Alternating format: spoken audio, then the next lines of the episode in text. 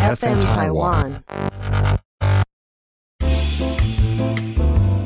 안녕하세요，저는林黑米达。大家好，我是 C 卡 Four 的韩系花艺老师 Jocelyn。Hello，大家好，我是 C 卡 Four 的韩系花艺老师 Jocelyn。因为由于上次大家一样有问题嘛，那我们今天又延续请了 Michelle 来去讲解一下，就是大家比较想要了解就是你创业的部分啊。嗯，对对对，你要打招呼吗？ 老梗哦，嗨嗨，Hello，我是 Michelle。哦，好突然，好 OK，然 后 好交差了事哦。哪有？没有，我说我我的访问，我的这个主持人做的真的是太交差了事。哎、你要打招呼吗？OK，好，下一个问题，时间紧迫的感觉没有啦，就是大家可能会比较想要知道，就是哎、你从小就可能知道自己要什么，那你可以真的去讲一下，你真的后来转职要创业的过程，到底怎么去转变的嘛？大家比较好奇的是这一块。好好好，就是很多人可能在之前一些报道上有看过，就我之前在当记者，然后记者的话，我是当报社，就是平面媒体的记者。那时候，呃，我在报社待了八年，可是待到第七年的时候，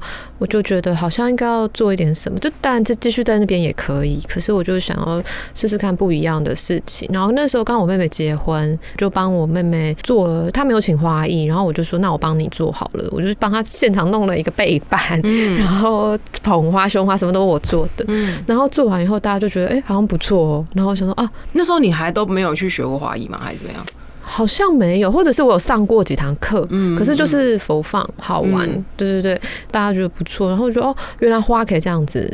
这样子运用哦，因为我从小我知道我喜欢花，但我不知道要干嘛，我也没想过我要开花店，这是我没有想过的事情。对，然后后来大家就觉得哎不错，然后我想说好吧，那就是上网卖花试试看，然后毕业典礼去摆摊什么的，然后就好好像可以哦。然后刚好报社也要转型，那时候纸媒刚好要转数位化，嗯，可是因为我上一集有讲过，就是我其实我自己比较喜欢平面出版，整个视觉的规划，视觉规划跟规规矩矩的要排在那边就对了。也不是规矩，但是我喜欢去规划视觉。嗯可是电子媒体的话，他们强调的是速度、效率，然后一直一直讯息的 update，就是一直更新、一直更新、一直更新。可是其实我没有这么喜欢这个工作的内容，或是这样子工作的方向。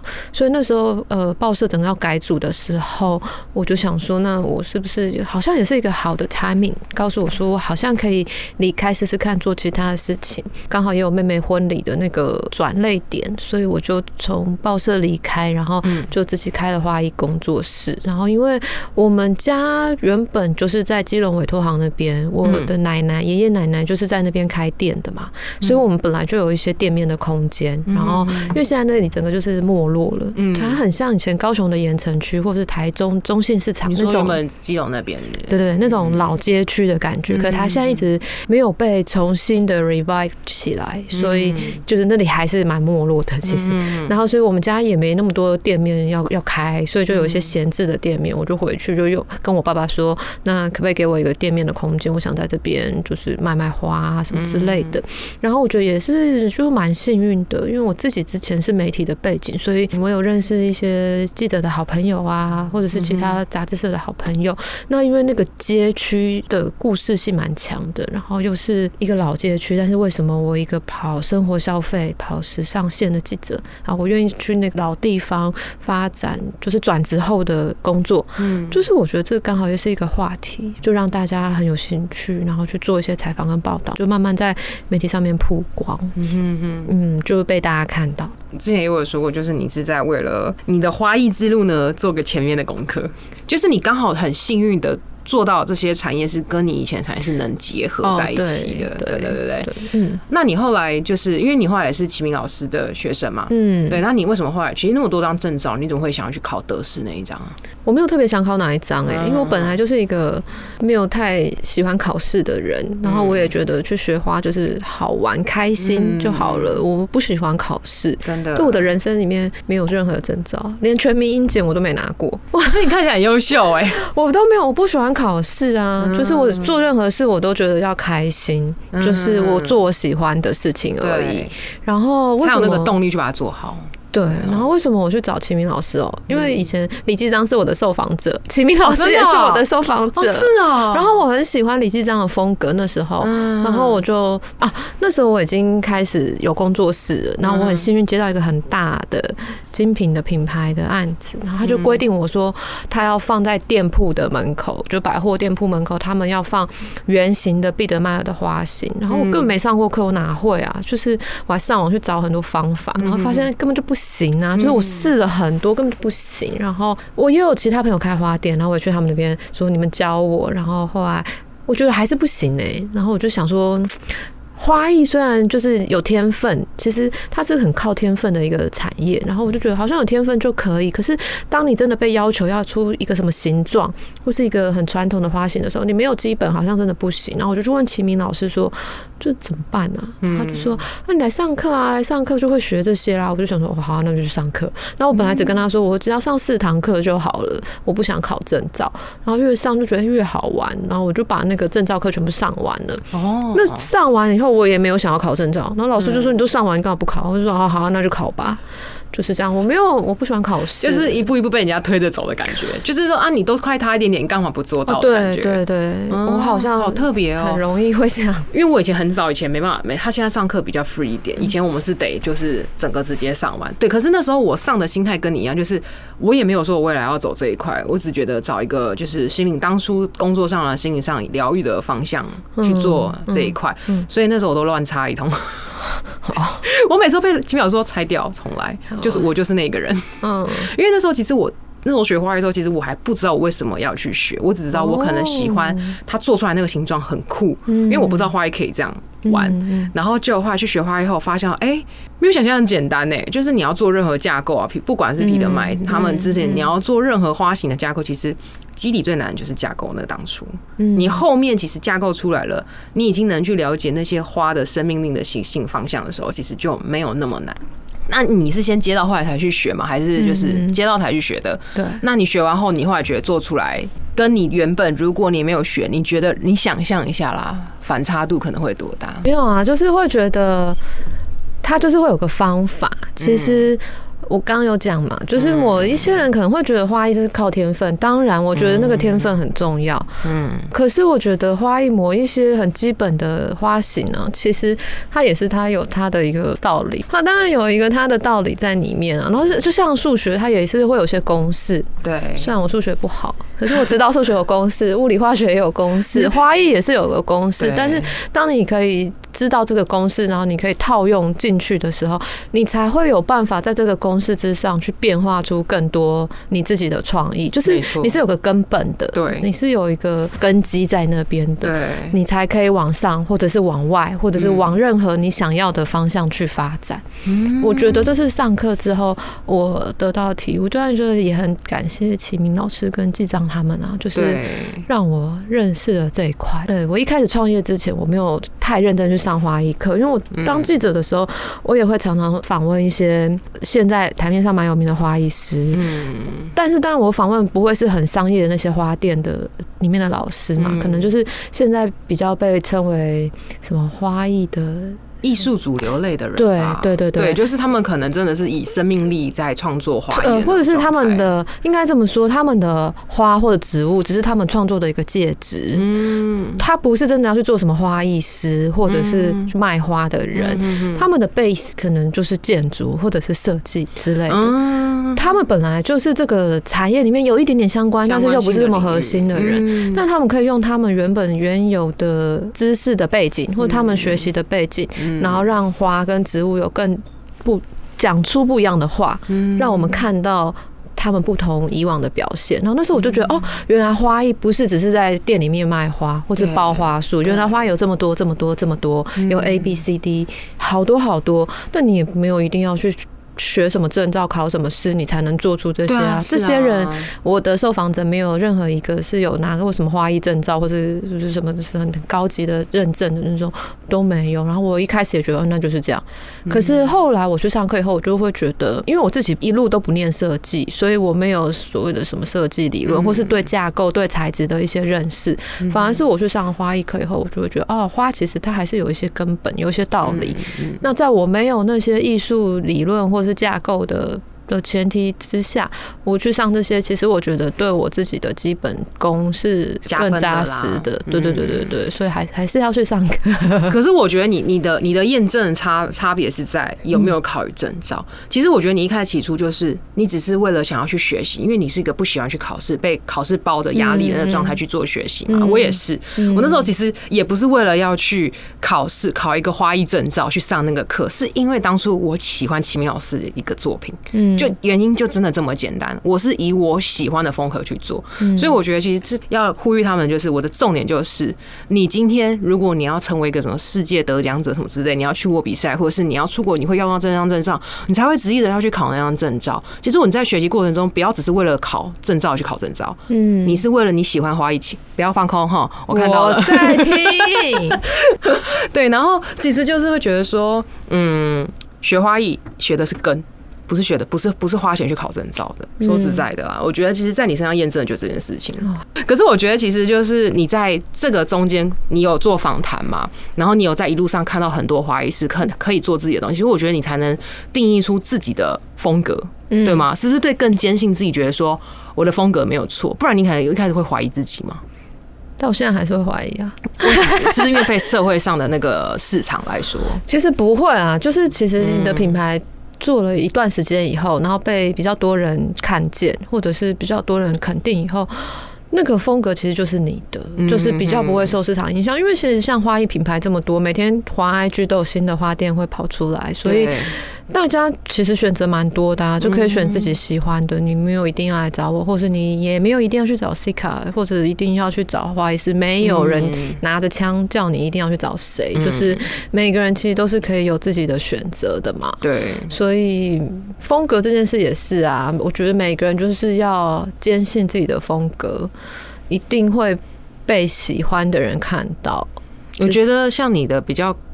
生命化吧，这样讲就是你教学比较带生命力的，你就会吸引到这一类的人。我相信一定也会有这些人会觉得说，哦，对啊，我跟你的想法一样，就是我觉得花艺我本来学来就是没有成为工作或干嘛的，我的工作本来就对我来说已经是很好的薪水的待遇了，我干嘛我干嘛还要去找一个就是自己的兴趣变成压力的东西？对，那可是相对的是我的方向。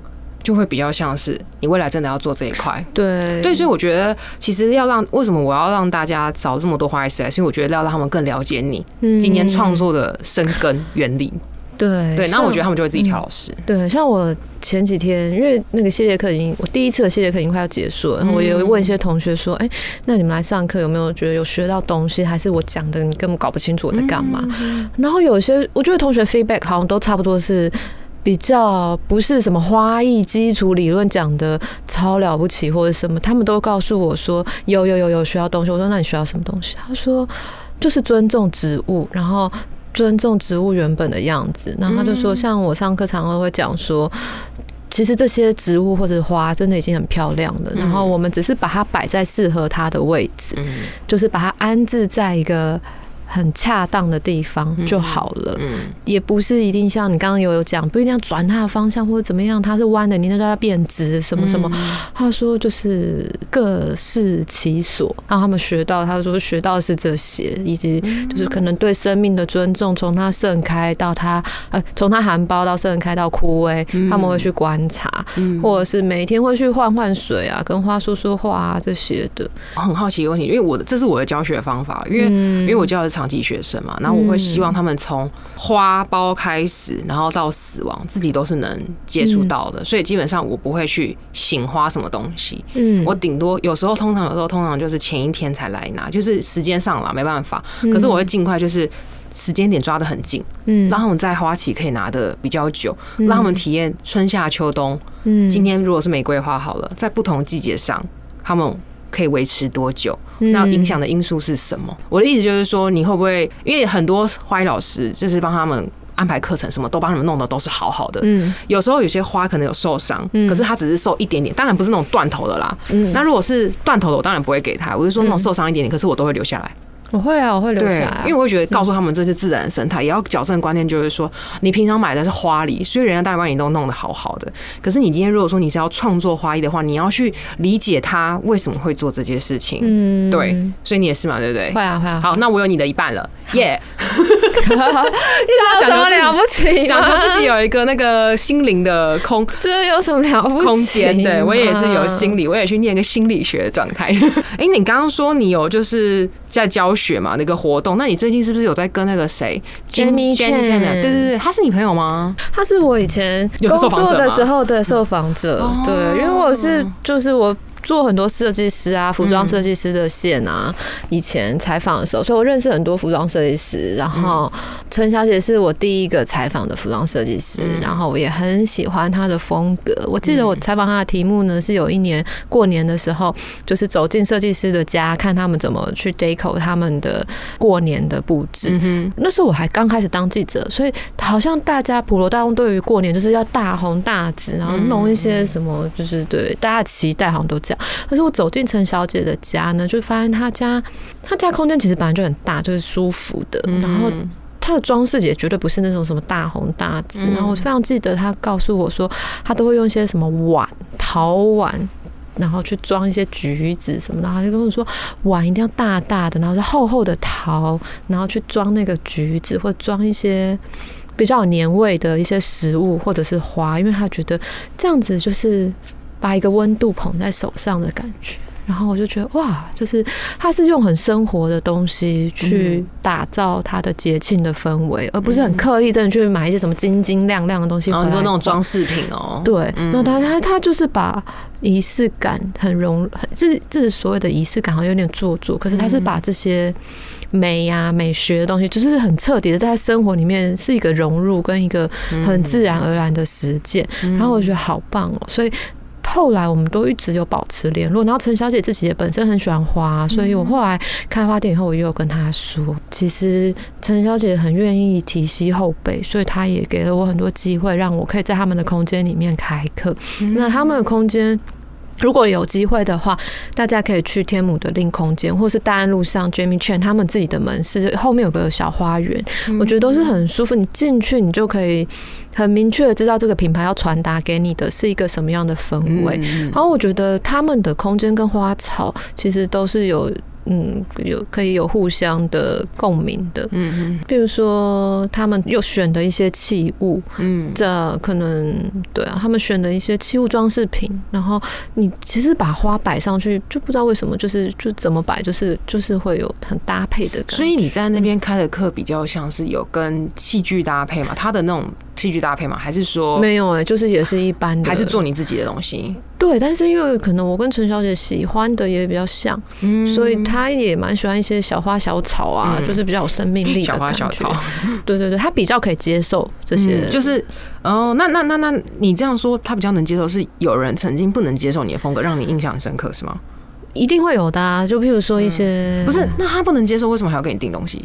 你想过这个 bug 吗？是他的朋友介绍，哦或者是他可能就是看到我的某一个作品，他蛮喜欢的，可他就是不喜欢上面飞的那些草什么的，嗯他就是说，那那那也可以类似，但是草不要飞这么多之类的。嗯，哦，是哦为了，求温饱还是接？还是得接，可是就是没办法，就是完全做自己的东西啊。我觉得现在已经越来越可以了，对啊，就是大家现在开始能去接受那个跳感是为了什么，跟轻盈感、跟空间。以前他们都会希望像九十九朵那种挤到爆，嗯就觉得很丰富，嗯对不对？问题点在这里。这这也不是什么问题啊，就大家喜欢不一样啊。我觉得九十九朵也蛮厉害啊，可以包出九十九朵包很好，我也觉得蛮厉害。我都包不出那种，我的九十九朵还是有高高低低的层次。嗯，就是你说我抓有时候抓的很圆的那对，那个一种啊，我真的没办法。不好意思，我们那个德式花艺造塑造的，就是我没办法啊。可是我有时候也会做高高低低都是高高，低低因为真的是客群真的喜欢不一样，他们会跟你说我就是要这么圆的，嗯有些人就会喜欢这种饱满，就是完全不能有缝隙的那种状态。嗯可是有些喜欢说，哎，可不可以让它有点高低层次有点？他们是说可不可以让它有点呼吸的感觉？哦，对，然后我就说、哦好，那我帮你就抓高低一点点。嗯对，那不然因为其实通常他们商业化的已经大家可能已经被商业的照片已经洗版了洗，就觉得说、嗯哦九十九朵就是要长那个形状。对啊，对，可是实际上九十九朵你也可以做像大型花束一样，较比较风风格比较不一样。嗯嗯我还看到你在那个陈小姐那边做了那个万圣节，对不对？哦我还回你说南瓜好吃，你不是说你刮了很久？那那好吃吗？南瓜汤？我 没有吃，那南瓜呢？丢掉了。没有啊，他们就是花器啊，我们在南瓜里面插花，因为陈小姐是一个很讲求生活感，还有也是节庆，她很喜欢节庆的感觉，所以就是刚好万圣节快到了嘛，所以我们就是做一些比较生活花艺的创作，就是刚好也呼应这个节日。嗯，对，所以我们之后还有 Thanksgiving 的课程哦、哇，真的很节节日哎、对我不好意思，我没空，没有，我没有。然后他们那时候问我说，你要不要来录一个就是万圣节活动？不好意思，办不到，我没有做过万圣节。我真的，我曾经做过一次万圣节，是为了干燥花，然后那时候试着想要玩玩看，嗯可是我还觉得干燥花在南瓜里面，因为我我杀错了，应该要鲜花，嗯因为我觉得你在一个新鲜的东西里面放一个啊干燥的东西，我觉得太突出了。可是因为那时候的市场是大家都很喜欢干燥花，哦，所以就变成是就被市场带动。可我还觉得我自己有时候打样觉得作品后来觉得不行，我就自己会刹车。我觉得自己做开心就好，我就不一定会拿来开课。即使有些真的碰到一些客群，他们可能喜欢这个需求，可我就觉得说，那你就先当成一个作品去欣赏吧。因为可能对于我的教学说，我当然我自己要舒服，嗯我才会选运选说，哎、那我们就来做交流啊，教学的部分。嗯然后我这次看到你做南瓜，我想说，嗯，的确，你知道，其实我买一颗很小很小的南瓜，我本来要尝试看看，嗯再做一次小小的咸。嗯，我觉得挖南瓜很硬。哦，南瓜超硬的，对好难切哦。我跟你，讲，超难切，而且你知道，你旁边不是有留厚度吗？嗯嘿，我一刀啪就给你直接插到皮上了。不好意思，我比较暴力，哦因为我们是拿那个我是拿冰淇淋的那个去挖去挖，我是拿汤匙挖哎，我就是直接把皮就这样压刮下去，我就不知道我的力道，可能我觉得是因为小颗，哦，它可能没有像大颗的那个厚度好去挖，然后我那种小颗一挖，算算算，我觉得我不行，我光课程来了，然后光挖那几颗，我可能就已经崩溃对，在刮南。瓜也要挖好久，切南瓜切我手好酸，我手都破对掉。因为你一开始切它那个皮嘛，头对不对？对你要切的那个厚度要刚刚好。我跟你讲，好我试过难哦，我切了三颗都没成功。我就想，嗯，好吧，就是把它变成容器，真是蛮难的。对呀、真的，大家好像都觉得很好玩、很容易，但是没有对前置，真的花很多时间我。这都让我突然想到，我以前在韩国上课的时候，我有一个老师特别喜欢拿挖南瓜，也不是啊，就挖是茄子。我之前曾经用小黄瓜做过容器，哦，你有你知道吗？就是把小黄瓜把它切一半，嗯，然后把它摆在贴在外面嗯。外层嘛，对不对？然后会放一些，因为要黄柠檬，因为那时候我做的是黄蓝绿色的色系，就是比较大自然的色系。可是嗯黄跟蓝嗯就是颜色比较少，嗯，对，然后可能绿色的东西比较多。然后那时候就用柠檬在代替，还有柳橙，嗯，我觉得超酷的欸。那时候我还发现，哇，原来我们可以把食物拿它拿进来。那爱吃食物的人呢，可能觉得浪费食物，可是对我来说，我觉得他们就像一个生鲜的东西一样，让它就是它也是活得很好啊，它不一定要被吃掉，它不一定要经过你的排泄才叫过完它的那一生，短短的一生。我觉得它台阶，我觉得他摆摆的漂亮，在那边供人欣赏，其实也是不错的一个方式啊，作品让他呈现他今天的那个生命力的状态，对对不对？就是生命会有很多出口，食物教我们的 食物教我们的是，就是生命会有很多出口我们没有在玩食物，我们在让它过得更快快乐，它是快乐的过完这一生这样。呃，因为像陈小姐，她是比较，你刚刚说她比较生活化，跟空间布置艺术那种嘛。那你比如说，哎、有人选跟陶艺啦，嗯，我也蛮想合作的。我觉得你很适合哎、哦，是要跟陶艺的耶。我觉得你好像跟陶艺的要合作，因为像我就是完全不搭嘎。我蛮喜欢，我蛮喜欢一些异业的合作啊，大家赶快来找我。我也希望大家赶快来找我，就是要漂亮的话，就是主人那个老师要比花漂亮的，就是我。哎、完全不打市场是不是？对啊，陶艺的我蛮想找合作的，嗯或者是像我现在都是跟服装品牌合作比较多，但是这是也是跟我之前工作经验嘛关系对啊。。那你服装设计都是合作什么？服装设计，比如说像占卜啊、阿普占，就是有时候我们帮他帮他们做走秀的道具，嗯或者是一些服装品牌的店要开幕，我们会做一些空间的装置。哦对，哦，就是算陈列布置类的吧，还是比较多的，对了。嗯，哦，这种合作，我以为你说什么把他们装在他们的衣服上面走秀之类的，走秀的话是帮占卜他们的品牌哦做做一些道具，还有做一些衣服，藤蔓编的衣服。嗯，对我觉得把花弄到衣服上，那些有些作品都超屌的。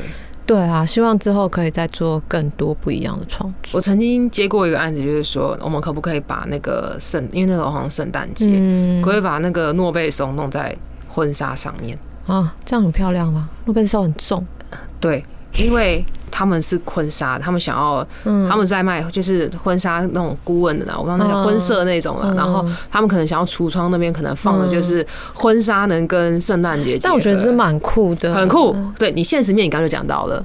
很重，但不要用诺贝松啊，用雪松。我那时候还跟他们讲丝柏比较轻轻的。对，可是后来就是跟他讨论后，他们觉得架构可能有可能会伤到衣服，所以我们后来就打死了这个念头。因为就算上那个网子架构。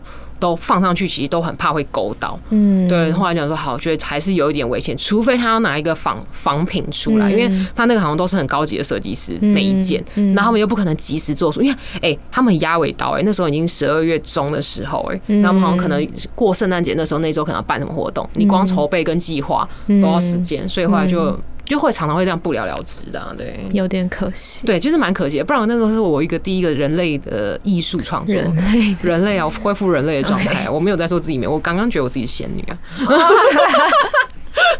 都是自己在讲哎，好的，对啊，好的。那你有没有就是呃聊了这么多，就是毕竟大家有跟你提问嘛？那你有没有对于想学花艺的朋友啊，有没有什么意见呐？哦，想学花艺的朋友，想学花艺就是开心啊，就是你开心就去学啊，要做自己开心的事嘛。你觉得好玩就去啊，嗯，有成就感就去啊。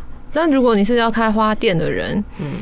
我觉得就是要很多很多的热情啊，然后要看清楚这个产业就是一个很辛苦，然后工作时间很长，然后。你会没有自己生活的人，如果要创业的话，会这里有没有没有自己生活，然后就是你要付出很大很大的努力，才会可能有一点点的收获。真的，对我朋友那时候跟我说，你不要让自己压力这么大，因为他们我以前是随揪随到的人，我现在就说呃，可能没办法，你可能要前一两个月就要跟我约，你可能要约哪一天，我才能把时间空出来的人。嗯，然后就像我跟你约，我们是也约了很久，而且后来好不容易空出这个时间给我，就我会觉得说。因为我们做这产业，无时无刻。Timing 都在工作上，应该说自己创业的人都会这样，就是这个品牌或是这个这个公司，就是你的宝宝，你不会希望你的宝宝死掉，或者是你的宝宝长不好，对啊，永远都是会希望他是好好的，是健康的，然后可以越来越好。所以不管在哪里，你在吃饭、在睡觉、在洗澡、在开车，永远都在想说怎么样这里可以更好。一旦朋友的约跟你的工作是有冲突的时候，一定是选择工作，就是跟朋友说。抱歉，所以创业到现在，朋友大概少一半，消失了。差不多是啊，而且跟朋友都只能那种快下班的时候才见，而且其实已经很累，然后隔天可能还要去花市哦。对啊，你会拖着身体去，所以其实就是有舍有得啦。你得到的就是你人生的成就感，可是你舍的就是可能跟家人的相处，对不对？可能跟朋友的聚会，因为像我朋友每次跟我约，可能我觉得真正了解你，可能能体谅啦。那我当然有时候还会去避免，就是比如说真的很重大的活动啊，那我当然还是可以参加。所以我觉得。创业的时候，你起初都想的很美好，可是当你真的自己开始做下去，你认真做的时候，问题其实很多，然后你还 要很多超多，你无时无刻心都会悬在那边，你随时会有个未爆弹，你随时可能要去处理这件事情。那你在外人可能觉得说哦没关系啊，你就处理处理掉就好了，好好跟客人沟通啊，或是跟厂商沟通。可是有时候过程真的没有那么简单，因为很繁琐，而且你也不是说你遇到都是天使人，客人总是会有一些些。呃，好像一开始很认同你，我觉得这很现实面了，还是要讲出来。嗯，就是一开始很认同你，可是等到作品出来的时候，又不是他想象，因为没有一个作品真的能完全一模一样，除非你是当下花材都一模一样。好，我位置尽量都给你插的一模一样，那才有可能。我们到花市的时候，有时候到下个礼拜，有时候那个花材可能就没有了嘞。对呀，都是有这种问题，然后就没有，就会没有，所以都在台湾的花艺市场上会有这种问题。可是我觉得大家都会觉得说，哦，我定了就一定会有。那我们当然尽量的满足你嘛。可是我觉得通常这种东西还是要备案。嗯，那这就是你在做花艺时候会遇到的问题。你有想过你会遇到这种问题吗？没有，那也都是你遇到后你才知道。对啊，好那我们今天就很谢谢 Michelle 他来再跟我们分享，就是比较专业一点的转换跑道小路程。对啊，因为我觉得。参访了每一个老师，每个人都有自己的人生经历。然后我不知道你跟哪一个老师的人生经历可能比较相似。如果你不勇敢，可是你听到他让你给你动力了，那我们很开心，就是有帮到你哦。那可能如果说你还在三思的话，或是觉得说你听完那么多，觉得发现到很多。呃前辈们给你的建议是，喜欢的东西如果真的要变工作，做好很大的心理压力，你是能接受的，真的在踏这一步，不然你会呃踏了又退，踏了又退，到时候会对你自己真的喜欢的东西疲乏了，怕会变这样啦。对，好，那我们一样就是如果还有什么问题的话，就是后面可以就是直接问一下 Michelle 啦。对，因为诶我们在瞧时间可能真的是两年后了吧？喂，不然就是半夜，半夜也没有人跟我们录音啊。好了，那我们今天就到这里了，谢谢米秀，拜拜，谢谢 Jocelyn，好，拜拜。本节目是由 FM 台湾制作播出，不论你是想听、想做、想赞助 Parket，都欢迎你们来 IG 搜寻 FM 台湾下底线 Parket 哦，安妞。